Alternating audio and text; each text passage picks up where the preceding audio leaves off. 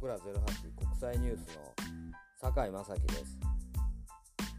21時42分。まあもう夜も更けてきましたが今日はちょっとそのまあこの今コロナ日本だけじゃなくて世界的にもまあコロナの時代でまあ、ワクチンなどもの接種も始まり明るい兆しも見えてきましたがまあ東京あるいは日本でも患者数が増えてなかなかちょっと不透明感が拭えないっていうか一体いつまで続くんだみたいなこうそういうちょっとまあ時代状況にあります。で今日はちょっとまあこれがまあ歴史の話になるのかもしれませんが私が若い頃に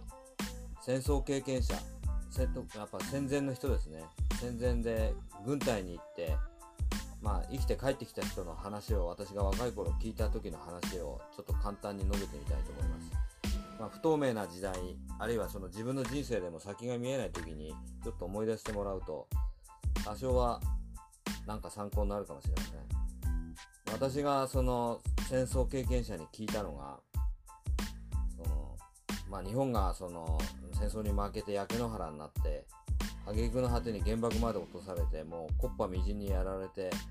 そうした日本の国っていうのを見てこの国は再建できると思いましたかっていうのを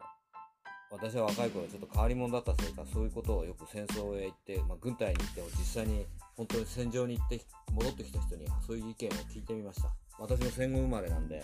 まあ、その辺の戦時中のことあるいは戦後終戦直後のことはわからないのでそういうふうに聞いてみました。そしたら、まあ、答えが大体今思い出してみると2つに分かれたと思います。やっぱりその軍人にまでなった人がなんか多いのでぱり天皇陛下に対する当時の人っていうのは崇拝がやっぱり強かったですだから一つの答えがまあなんていうかまとめてみるとっていうかその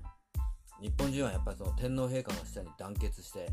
その日本人の団結力でもって必ず日本は復興すると信じていた。だから全然心配しなかったっていう意見を意見というかことをよく聞きました。そういう時にやっぱり天皇陛下の下に団結するっていうのはやっぱり旧軍人らしいなと思ってなんかちょっとこうそういうふうに思いながら聞いてました。そういう答えが一つありました。もう一つがこれちょっとこれはあんまり聞かなかったんですが、まあ、シベリアに4年間抑留されてまあ内地に戻ってきた人がにも同じ質問しました。そしたらその人はま工場の社長だったんですが工場の町工場の。僕にその右手だったか左手だったかわかんちょっと忘れましたが葉巻を持ったこう姿をしたしたんですよ。で、僕はその葉巻って言ったマッカーサーなんで、マッカーサーですかって言ったら、そうだってその人が言ったんです。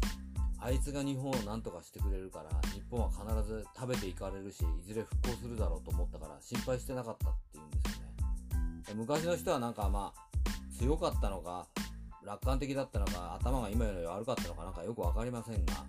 あまりなんか戦争に負けて焼け野原になったっていうことを分析的に捉えるっていうよりもなんかそういう風な感じでした。今言ったように一つの答えが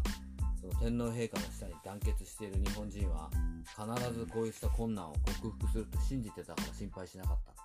た。もう一つが今言ったように占領軍のマッカーサーが何とかしてくれるだろう。から大丈夫だと思ったから心配しなかった。そういうことです。であとこれはまあうちの僕はちょっとおふくろとかまあ、おふくろも一応昭和3年生まれで、まあ、軍隊には行ってないですけど、まあ、女で女学校なんか戦争中行ってたみたいですけど、ね、聞いた話では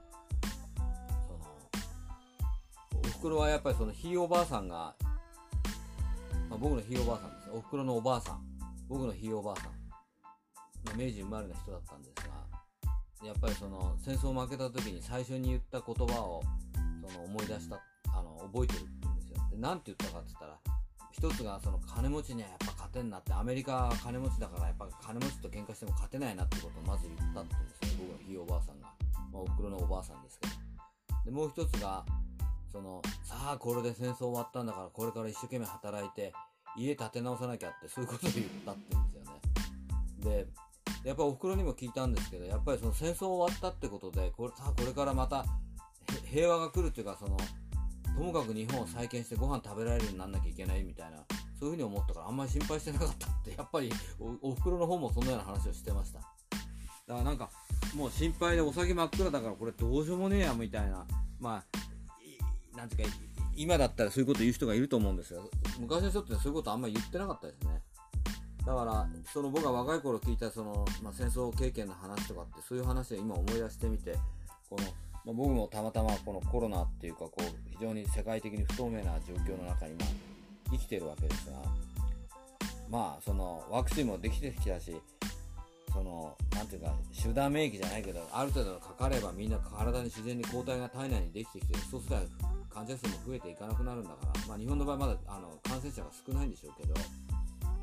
ちろんかからない方がいいんでしょうけどまあなんとかなるだろうっていうふうに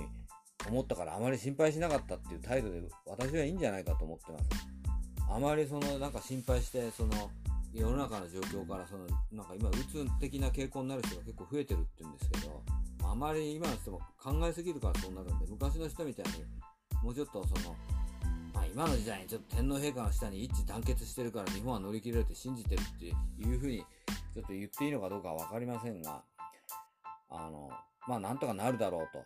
あの、まあ日本人は真面目だし、その、うがいもする、うがいというか手も洗うし、マスクもするし、で、そのうちワクチンもできてくるから、まあなんとかなってくだろうっていうふうに